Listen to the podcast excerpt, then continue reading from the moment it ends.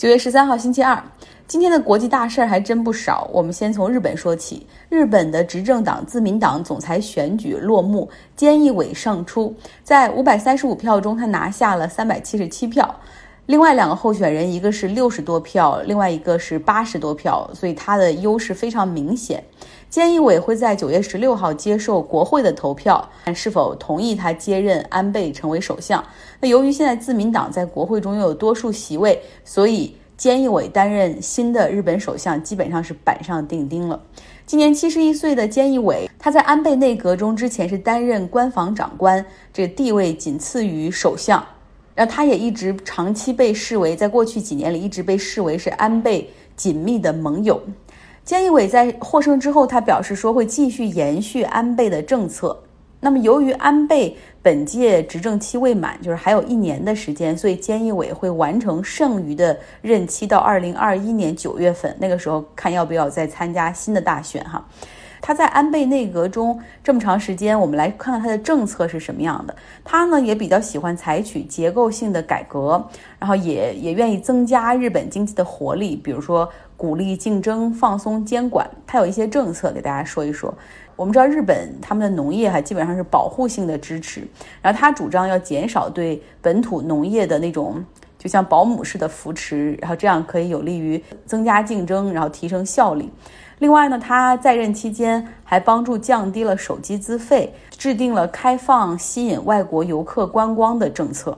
同时呢，他还大力推进日本政府这服务数据化、办公数据化，引入了更多的这种 IT 系统。他在横滨做议员的时候，当时更是参加过日本铁路私有化的项目哈，所以大家能够看出他的这种就希望多通过市场来激发日本经济的活力。他和安倍有一点儿不同，就是安倍还是非常有丰富的外交事务的经验的，但是呢，菅义伟他就没有这方面的经验。他也表示说，外交事务他会全权来听现在外交大臣的。菅义伟和安倍的从政路径完全就不同哈。菅义伟他是草根出身，而安倍。他的父亲是日本的外交大臣，所以他为什么就对外交的这些事儿他都很很清楚哈，然后也愿意参与到外交事件和政策中的一些决策。然后他的父亲呢，当时就是自民党的三大领袖之一。那另外，安倍妈妈家那边就是他的母，他的外公安信介。及他的外叔公，也就是他外公的弟弟，都曾经担任过日本的首相。所以安倍是那种家里三代能出两个首相、一个外长的家庭，对吧？他三岁就跟着他的外公去印度出访，然后，所以他他的从政基本上就是顺风顺水，毫无障碍。那这也就是日本政坛所谓的我们可以带引号的这种世袭政治。而菅义伟呢，他出生在秋田县一个。草莓农户的家庭，他的两个姐姐也就是在高中里面教书哈，读的都是这种教育系。那当时高中毕业之后，他认为自己没有办法像姐姐们学习那么好，可以考上那么好的这种教育类的学校，他就想说，那不如去东京闯一闯吧，就抱着改变的心态前往东京就职。然后一开始很苦，就在纸箱工厂工作，因为没什么文凭，高中毕业。后来感受到底层打工实在是太。艰苦了，后来工作两年之后，去选择一边在夜校上课，然后共半工半读。因为那个时候日本的法政大学，它的学费在所有私立大学中算比较便宜的，所以他就在那个地方的政治学科 （political science） 开始就读。一九七五年之后，他通过学校的这个前辈哈介绍他给一个众议员来当秘书，一当就是十一年，成为了这个议员的得力助手。后来，这个议员也是一路提携他，从幕僚的这个路线开始从政。菅义伟这个人七十多岁哈，但是他应该是那种比较有毅力的人。他每天早上起来以后要做一百个俯卧撑，然后就散散步再去上班，然后晚上回来之后不管多晚也要再做一百个俯卧撑。那他呢，不是外界眼中看起来那种非常有活力、有激情的政治人物，但是他却是那种比较实干和高效的人。最近一次他为全世界所知的亮相，是在二零一九年明仁天皇退位，德仁天皇继位的时候，那个过渡期间，然后他向世界宣布日本的新的年号从平成改为令和。他是日本自民党领导层比较看重的安倍的接班人，但是事情但是目前还不清楚哈。他是不是会在明年九月份去在大选中去带领自民党来出战？要看这一年他干的怎么样了。英国今天也完成了一项很重要的投票，也非常非常有争议。那他们这个投票通过了，相当于是为撕毁或者重写英国和欧盟的脱欧协议迈出了重要的立法一步。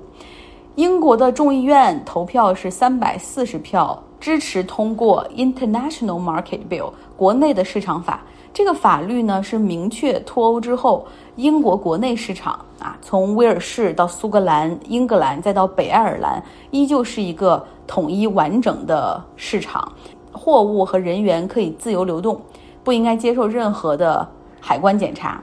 哎，这个很正常啊，这个一个国家的统一市场和你的领土主权不就是这样吗？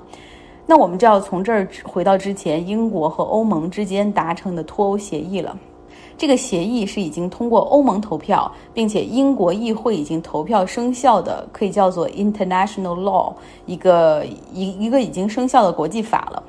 里面规定说，爱尔兰和北爱尔兰之间没有硬性的边界，因为历史上这两个地方有长期的流血和地缘冲突，那设置关卡可能会破坏北爱的和平进程。那么如此一来，欧盟和英国的边境应该在哪儿呢？英国是一个岛国嘛，所以很简单，那这个边境就在海上喽。但现在争议点就在于英国要撕毁的这一点，就是从爱尔兰进入北爱尔兰的这种欧盟的货物，那再进入英国本岛需要清关检查。说到这里，你就明白了，Boris Johnson 为什么要通过这个国内市场法，就是要确保爱尔兰到英国之间的货物是不需要检查的一个基本市场。所以你能看到。脱欧协议和他们今天通过的国内市场法之间有非常明确的冲突。当然，Boris Johnson 和他的政府内阁不这么认为啊，他们认为哦，我们英国要重写的脱欧协议的那一部分非常的 teeny tiny，根本不是很重要，不会影响我们整个的这个脱欧的法案和进程。但是对此，英国政府法务部的头号律师他是以辞职来表态的，因为。他认为，不遵守 international law 是挑战一个律师和一个国家的底线，相当于是你撕毁了你通过的法律。此前呢，已经有五位英国前首相，包括包括特蕾莎梅还有卡梅隆，都是提出反对。那为什么这么大争议？哈，好像挑战了英国的底线，但是在今天的议会投票中还能通过呢？大家别忘了，在去年英国大选的时候，保守党表现得很好，哈，就是成为议会第一大党，等于说比半数还多八十票这样。所以他们不论怎么样，只要他们的人，保守党的议员统一在一起的话，都会通过。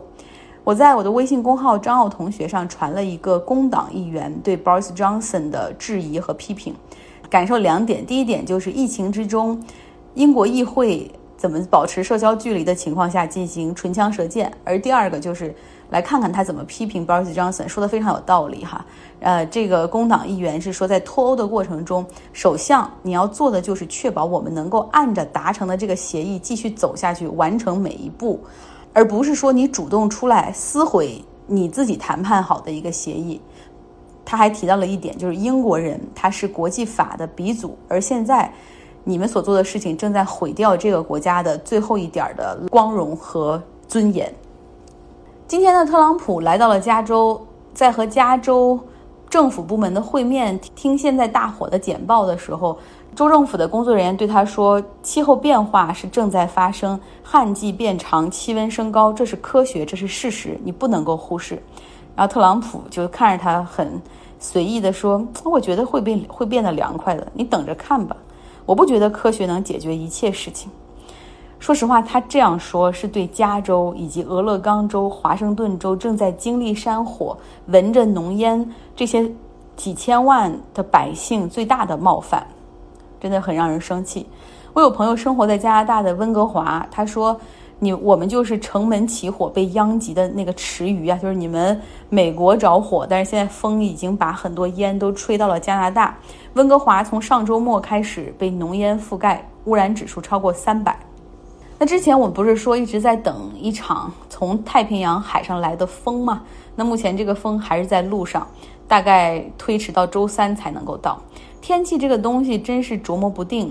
我以前在国内可能生活在北京是内陆城市，感觉天气预报很准啊。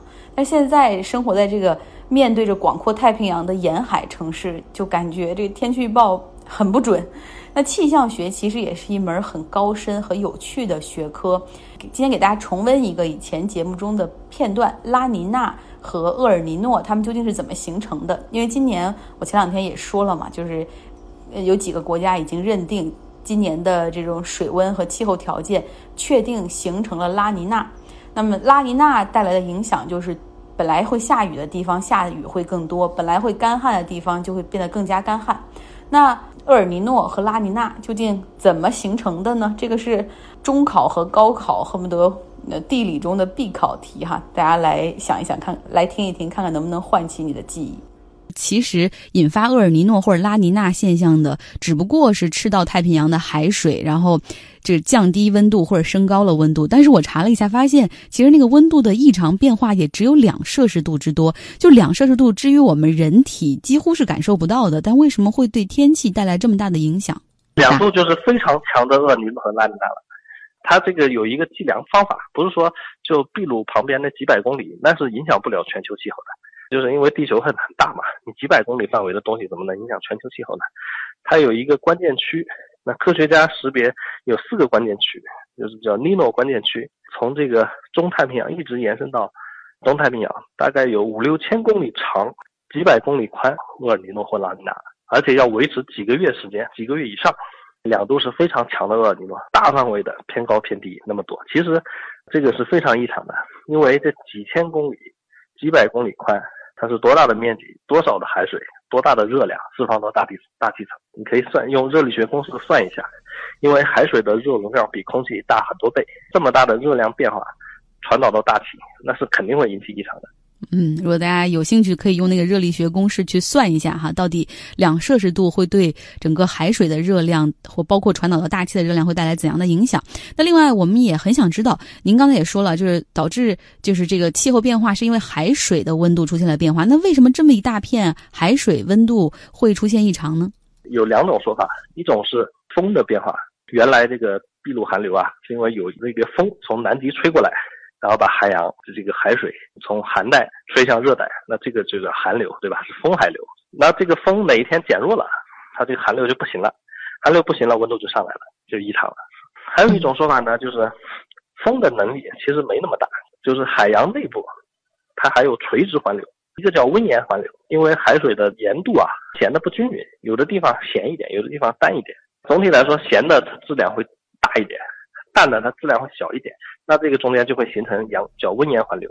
还有一种呢，就是海洋内部还有一些其他的机制，比如说热力因素，有的地方热一点，有的地方冷一点，它会形成一个环流。那么这样交织在一块，那海水本身它也在不停的运动，那海水本身的运动会导致海温的变化。那我个人比较倾向第二种说法，因为海洋内部啊，它不像大气层，大气层用卫星可以从最高看到最低。就是你到处投仪器取得数据，我们还不了解海洋。像厄尔尼诺和拉尼娜，它表层水温的变化很可能是海洋内部运动的结果。嗯，我们对大气层的了解很多，但是对海洋的里面内部深层的一些变化知之甚少哈。呃，我们知道就是在九十年代末那会儿，然后就因为经历超级厄尔尼诺等等，就是新闻里总是在报这个厄尔尼诺和拉尼娜，但是现在好像关注度并没有那么高了。我们想知道厄尔尼诺和拉尼娜还很多吗？十二月上旬，国家气候中心刚刚宣布了一次拉尼娜状态。呃，不仅是我国，美国比我们还先。美国首先宣布，然后澳大利亚宣布，然后日本宣布，然后我国也宣布。这为什么还有？不是说一起？标准不一样，每家对关键区的划分都不一样，每家的标准不一样，每家的数据也都不一样。海洋的观测还是还是很不足的，大部分都是通过卫星繁衍数据来的，那卫星繁衍就有误差。嗯，那最后一个问题，跟我们来说说厄尔尼诺和拉尼娜，它都属于天气异常的现象。那想问问他们两个谁更厉害，对我们的气候影响更大呢？影响更大的肯定是厄尔尼诺，因为它是异常变短嘛，释放的能量啊要比拉尼娜要大一点，引起的异常也要大一点。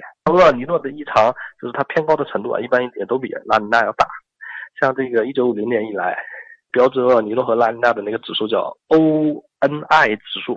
厄尔尼诺最高可以达到二点四，就是一九九七到一九九八年，那拉尼娜最高也就达到二这样子。嗯，好，非常感谢中国气象爱好者的主编给我们带来的介绍。那这个也给大家提一个问题吧，讲了这么长时间厄尔尼诺和拉尼娜，呃，那他们请问哪一个是变暖，哪一个是变冷呢？我们指的是海水温度啊。说实话，由于工作原因，过去我真的接触到很多知识渊博的专家，其实也帮我开阔了很多的知识面。我对很多的学科，像物理、气象。化学等等都产生了新的兴趣，所以我希望听这些节目也会让呃年轻的孩子们可以对天空、对大海、对我们生活的地球更有兴趣。像刚才那个气候气象爱好者主编所说的，我们对海洋知之甚少啊。其实这个地球还有很多有待于去研究的地方。多一些兴趣爱好，在高考考完之后报专业的时候，你就不会觉得哎不知道该选什么，看哪个都特别无聊。最后给大家说一条新闻：澳大利亚有一头座头鲸，它误从一个入海口游到了澳大利亚卡库杜一个国家公园的一条内河内陆的河里面。